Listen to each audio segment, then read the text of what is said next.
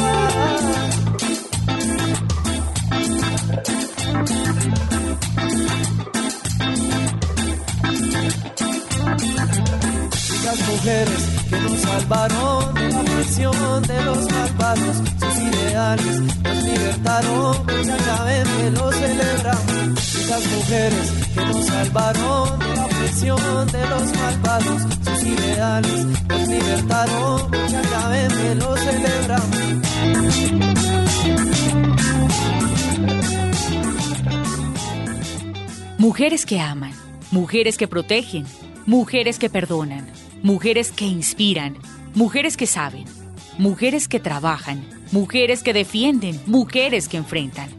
Una palabra que contiene al mundo. Mujeres.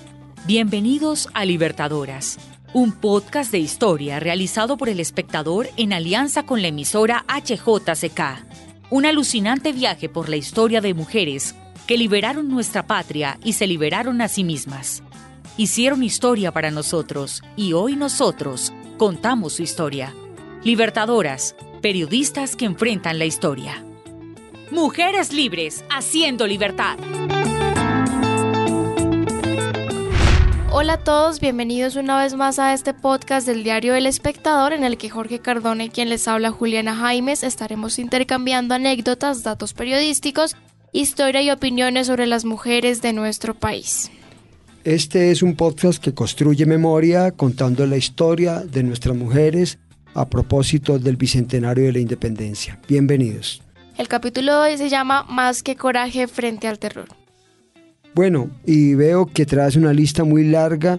¿Eso en qué consiste, Juliana? ¿Cuál es tu plan? Es una lista que surge de la investigación que hemos estado haciendo de mujeres que hicieron parte del proceso pues de la independencia, de toda esta lucha y que han hecho historia en Colombia. Entonces, pues esa lista crece cada vez más, Jorge, cada vez que investigamos más. Y yo lo que creo, Juliana, es que tú quieres hablar de todas. Claro que sí, Jorge, quiero hablar de todas y justamente siento que ese es el papel que el periodismo tiene que jugar en este momento. Y es escribir, hablar y difundir un poquito esa historia, ¿sabes? Esa historia que se olvida y tenemos que hacerle honor a esas mujeres también. Eh, ciertamente, eh, Juliana, hay una cosa muy importante en el ejercicio del periodismo. Y es que en la práctica, quienes lo hacemos, escribimos o producimos relatos para el presente, pero debemos escribir es para la historia, porque quienes nos lean dentro de 200 años o 50 años deben tener los insumos suficientes para entender qué era lo que estaba pasando en estos tiempos. El viejito sabe. Noto que está resaltado el último nombre de tu lista. ¿Tú quieres que empecemos con ella? Sí, ella es Bárbara Forero y es un personaje, un personajazo diría yo, del que quiero que hablemos y tiene una historia muy, muy chévere que contar. Alta, delgada o enseña, pecosa, ojinegra, cejinegra, de nariz afilada y pelo castaño.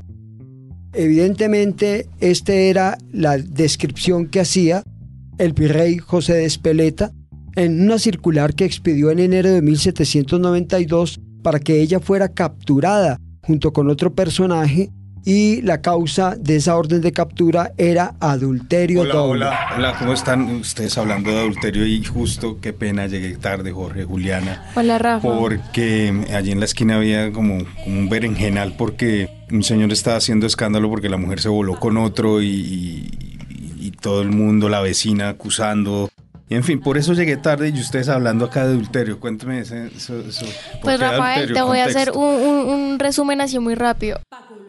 Hice una lista. Me puse a investigar, hice una lista de mujeres que tenemos que resaltar. Entre ellas está Bárbara Forero, quien es el personaje del día de hoy. Y es una mujer justamente que estaba siendo buscada por adulterio. Jorgito nos estaba contando entonces. Sí, así es. eh, menos mal, Rafa, que ya no se marca tarjeta. Pero No, muy bien.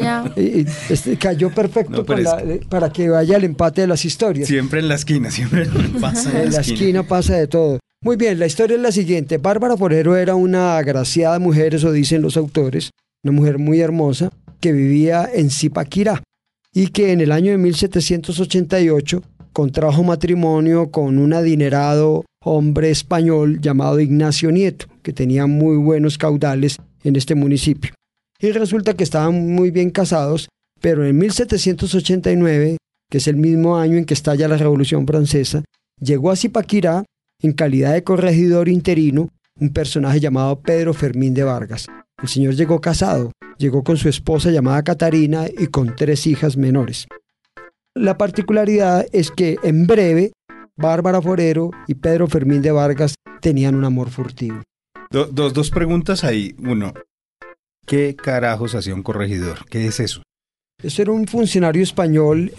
había una, una, digamos, una escala administrativa en la, en la Nueva Granada, donde el corregidor era un personaje central de esta como burocracia española. Primero estaba el rey, al lado del rey eh, estaba la Casa de Contratación y el Consejo de Indias, había una institución llamada la Real Audiencia, detrás de todos ellos estaba el virrey, un gobernador de provincia y para ayudarle al gobernador de provincia existían los corregidores y los alcaldes. Mm. Este señor Pedro Fermín de Vargas era como un ayudante del alcalde, un funcionario español para administrar distintas regiones y por esto llegó al municipio de Zipaquirá. Bueno, yo ahí quiero meter la cucharada, me perdonarán, los interrumpo. Pero con respecto a esto de mm, adulterio doble y todo esto que estamos hablando, me parece que tengo que hacer el comentario. Y es que en esa época, justamente las costumbres de la época daban para que la mujer tuviera muy centrado lo que tenía que hacer, que era tener un hogar, tener un esposo y tener unos hijos. Y me parece justamente que Bárbara Forero era una persona revolucionaria en su mente, porque pues, decidió dejar su hogar. Mi bisabuelo hubiera dicho era casquivana. No sé, esos son unos apelativos muy difíciles. Lo cierto es que ellos, para recuperar la historia, Bárbara Forero y Pedro Fermín de Vargas eh, decidieron volarse. Ahora, no se volaron básicamente por el doble adulterio, sino porque realmente poco a poco se vino a saber que detrás de la fachada de ser corregidor en Zipaquirá, o incluso la del gran personaje que estaba casado con Catarina, Pedro Fermín de Vargas era un muy cercano colaborador de Antonio Nariño y al parecer tenía nexos también directos con el generalísimo Francisco de Miranda, el gran precursor de la independencia venezolana. Es decir, era una pieza clave de la conspiración contra la corona española. Entonces, cuando trascendió la historia de que ellos habían volado en diciembre de 1791, pues había una doble razón por la cual José de Espeleta se metió con ellos. La primera, obviamente, por el tema moral, el doble adulterio, y lo segundo, porque ya se sabía que Pedro Fermín, más que corregidor, era un conspirador contra la corona española. Conspirador.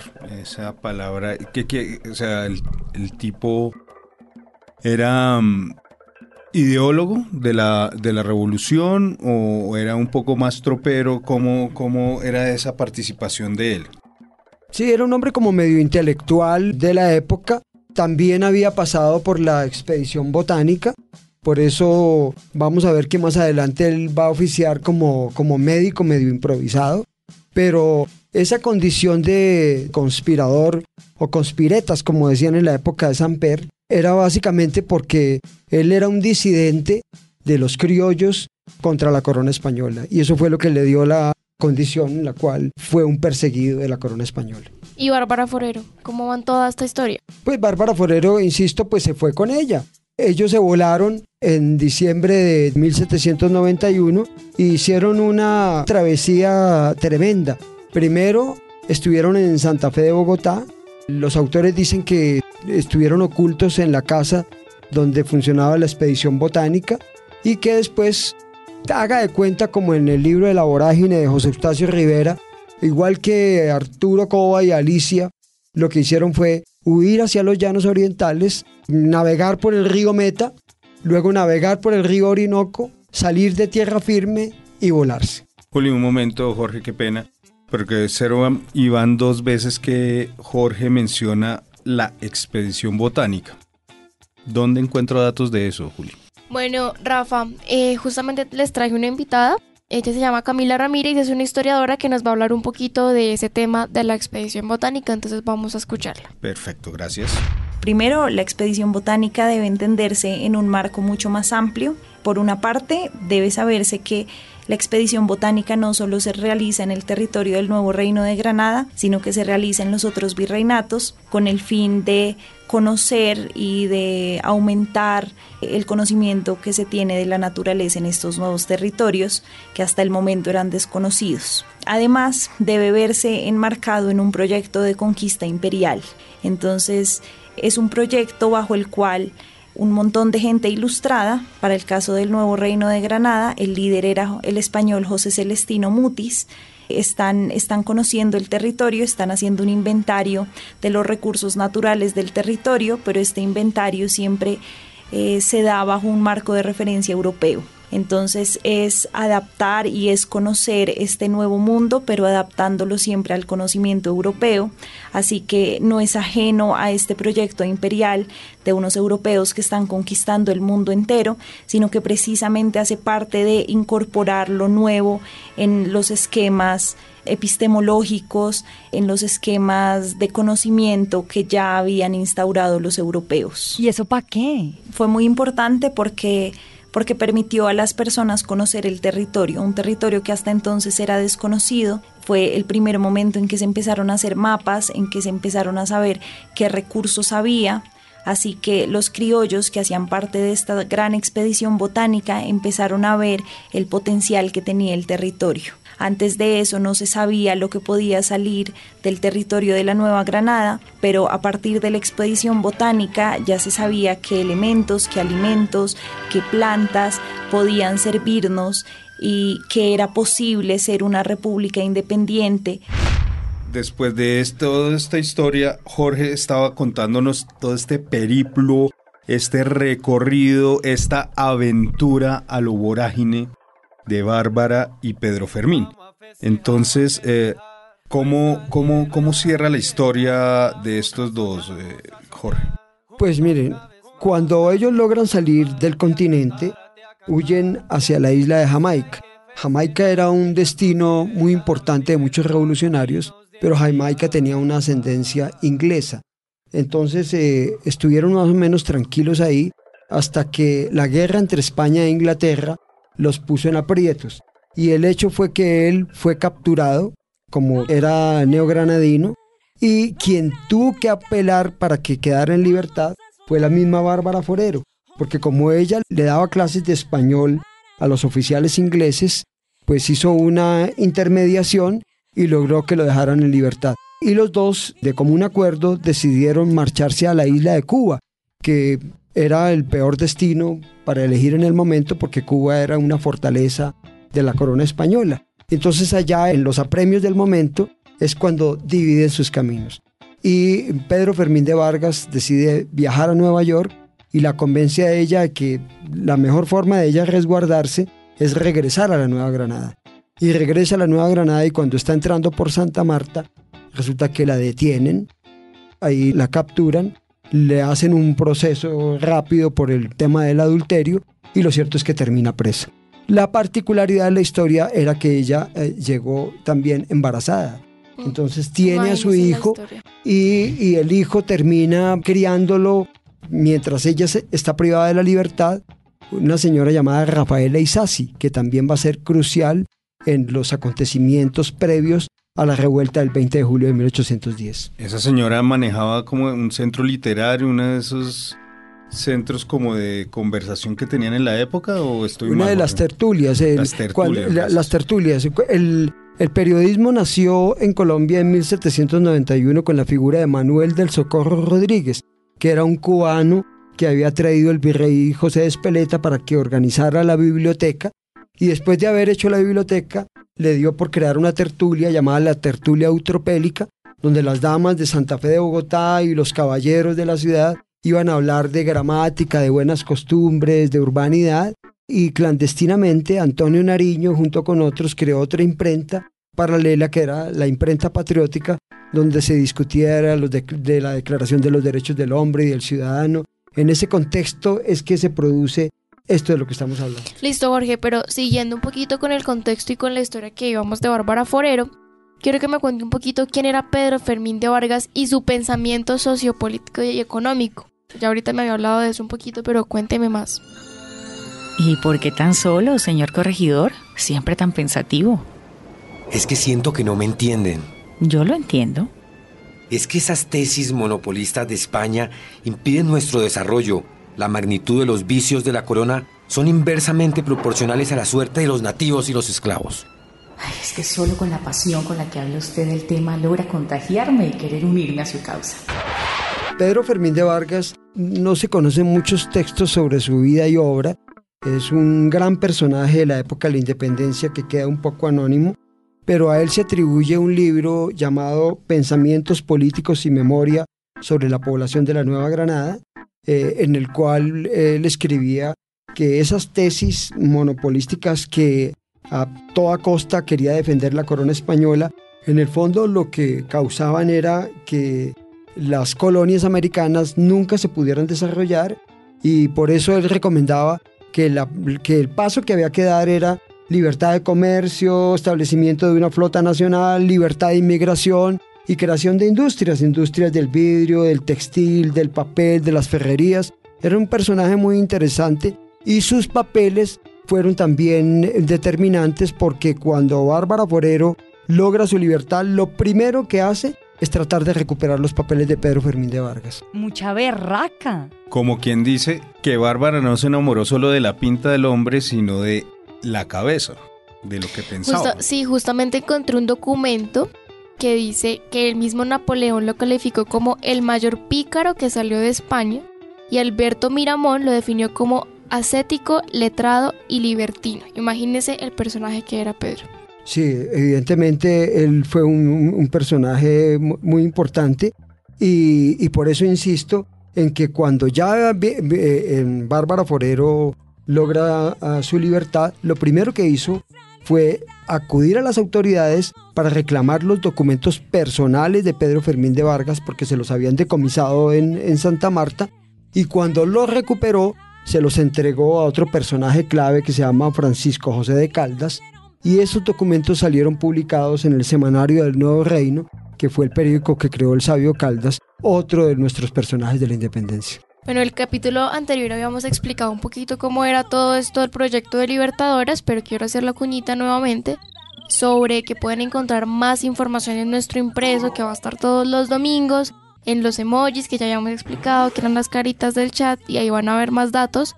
Y tenemos también entrevistas con historiadoras que nos van a hablar poco más a detalle de esta historia. Y continuando también, eh, quisiera que Camila Ramírez nos cuente un poquito de sobre la expedición pacificadora y la patria boba, que creo que ya llegamos a ese contexto, ¿cierto? Sí, correcto, ya vamos a, ingresar. Eh, yo solamente quiero dejar como claro que em, Bárbara Forero eh, estuvo acercándose durante el tiempo en que ella queda libre ella coloca un establecimiento comercial en Bogotá, empieza a sobrevivir y ya vive con su hijo esperando los sucesos de lo que se va a conocer como el 20 de julio de 1810, la patria boba y la reconquista española a través de la expedición pacificadora de Pablo Morillo. Escuchemos. Primero, habría que hablar del término mismo de expedición pacificadora, porque es el término bajo el que todos estudiamos este periodo, el periodo de 1814 a 1816 más o menos, pero ahora lo conocemos más como la restauración monárquica. En 1811 se declara las Provincias Unidas de Nueva Granada, pero hay un desorden acá, hay una indefinición y es lo que caracteriza ese periodo. Hay unas provincias que ya se declaran federaciones que quieren ser independientes, hay otras provincias que siguen siendo absolutamente realistas, como la provincia de Santa Marta o el Istmo de Panamá, pero luego en 1814 Fernando VII vuelve a España, vuelve a reinar después de estar cinco años en prisión en Francia, capturado, entonces vuelve y lo que hace es acabar todos los intentos de los territorios de la Nueva Granada por cambiar las condiciones acá. ¿Qué hace? Disuelve las cortes, da como nulos los decretos que se habían hecho acá y además crea una junta de generales en la que reorganiza un ejército que tiene como fin someter a los revolucionarios de la Nueva Granada. Este ejército se llamó el Ejército Pacificador o de Costa Firme fue liderado por Pablo Morillo y zarpó de España el 17 de febrero de 1815. Va a Caracas, luego logra llegar a Cartagena y para 1816, finales de mayo, ya ha llegado a Santa Fe y ya ha logrado pacificar la mayoría del territorio de la Nueva Granada. Al pacificar la revolución, lo que nos queda como historia es que este periodo de distintas repúblicas fue más bien como un periodo de opresión y anarquía, y el restablecimiento del imperio se ve como una restauración de la confianza y la paz. De ahí que ya no usemos el término de expedición pacificadora. Ah, ya voy entendiendo. Jorge, quiero que me cuente cómo así que Bárbara Forero enfrentó a Juan Sámano, cómo es esto que ella estuvo también metida en todo este contexto. Sí, lo que pasa es que viene eh, la patria boba, viene la revuelta del 20 de julio de 1810 y aquí es muy importante referir que es el momento en que se recupera la historia de Bárbara Forero. Ella al parecer había quedado ya simplemente que había perdido el contacto con, con Pedro Fermín de Vargas.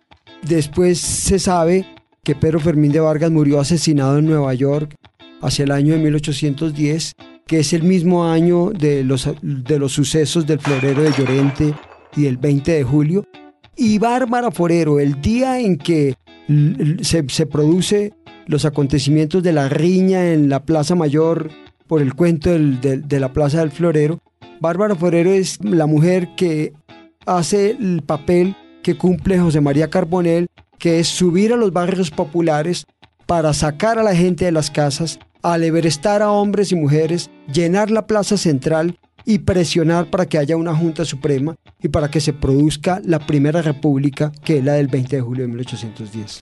Ahí hay una cosa que, que Jorge, y es de nuevo el contexto, ¿cómo era la ciudad en ese momento? Porque claro, hoy en día tenemos una Bogotá inmensa y ¿cuál era la Bogotá o la Nueva Granada en ese momento? ¿A qué correspondía cuando usted dice los barrios altos? Pues es que realmente como el centro de, histórico de Bogotá estaba centrado en lo que hoy es el barrio de la Candelaria o la, o la zona de la Candelaria y los barrios altos eran el barrio Egipto, el barrio Belén y toda esa parte aledaña a los cerros orientales. Ahí nació Bogotá. Ese, la Bogotá se fue, fue lo, iremos viendo en estos podcasts, fue creciendo hacia el norte. las élites se iban desplazando hacia el norte y así mismo se iba desplazando la ciudad. Entonces era una, ciudad relativamente pequeña, donde todo el mundo se conocía, y pueblo pequeño, infierno grande. Imagínese el chismerío. Bueno, ¿y cuál fue el final de Bárbara Forero? ¿Cómo terminó todo eso? Bueno, la historia termina en que em, evidentemente Bárbara Forero coloca un centro de comercio, una tienda, empieza también a, enseñar, siempre tuvo esa particularidad, pero en 1816, cuando España logra quitarse encima a Napoleón Bonaparte y envía la expedición pacificadora de Pablo Morillo, pues llegan y los fusilaron a todos. Como, insisto, lo contaba la crónica de una generación trágica de Revivamos nuestra historia en la idea original de Gabriel García Márquez, pues evidentemente lo que hizo España fue llegar a estas tierras y fusilar a todos los hombres. Y en el caso de Bárbara Forero, pues no, no, le, no, no decidieron fusilarla como a los demás, sino que el Tribunal Militar de Purificación concluyó que ella, como tenía una escuela pública y abierta en su casa, para enseñarle a los compatriotas debía ser desterrada y fue confinada al municipio de Suezca. Se precia de tener escuela pública y abierta en su casa para enseñar a sus compatriotas.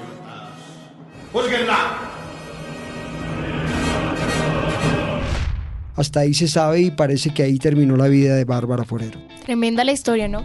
Me parece muy, muy dura, porque Bárbara Forero terminó sin amor y por poco sin reconocimiento. Por eso es importante volverla a recordar en este momento. Y así como Bárbara Forero, confinada en Suezca, fueron muchas otras las mujeres que cayeron bajo el régimen del terror desatado por Pablo Murillo y por el virrey Juan Sámano a partir de 1816. Pero no solamente en Bogotá, sino a lo largo y a lo ancho del país. Por eso tenemos que empezar a hablar de los mártires y las mártires de la independencia, que fueron tan importantes porque fueron el sacrificio de nuestros primeros héroes de la libertad. Fueron mujeres libertadoras en las leyes. Libertadoras en la ciencia. Y libertadoras en la cultura. Esta es la memoria de las libertadoras. A todos ustedes, los que nos escucharon, muchas gracias por acompañarnos y esperamos a que no se pierdan el próximo capítulo de nuestro podcast. Se va a llamar Mujeres en tiempos de guerra y resistencia. Recuerden visitar nuestras otras plataformas para obtener más información sobre la historia de nuestro país y del papel de sus mujeres. La entrega semanal en nuestro diario, nuestros emojis y toda la información extra en las redes. Hasta la próxima. Chao, hasta luego.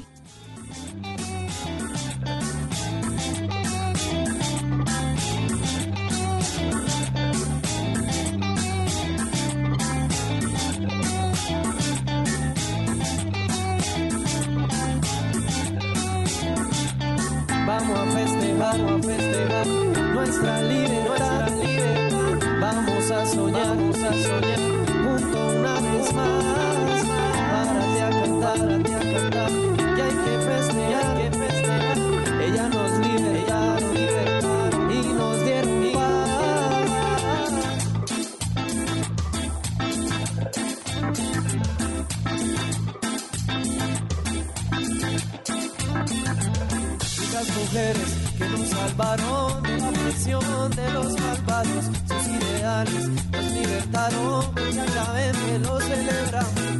mujeres que nos salvaron de la opresión de los malvados. Sus ideales nos libertaron, ya saben que lo celebramos.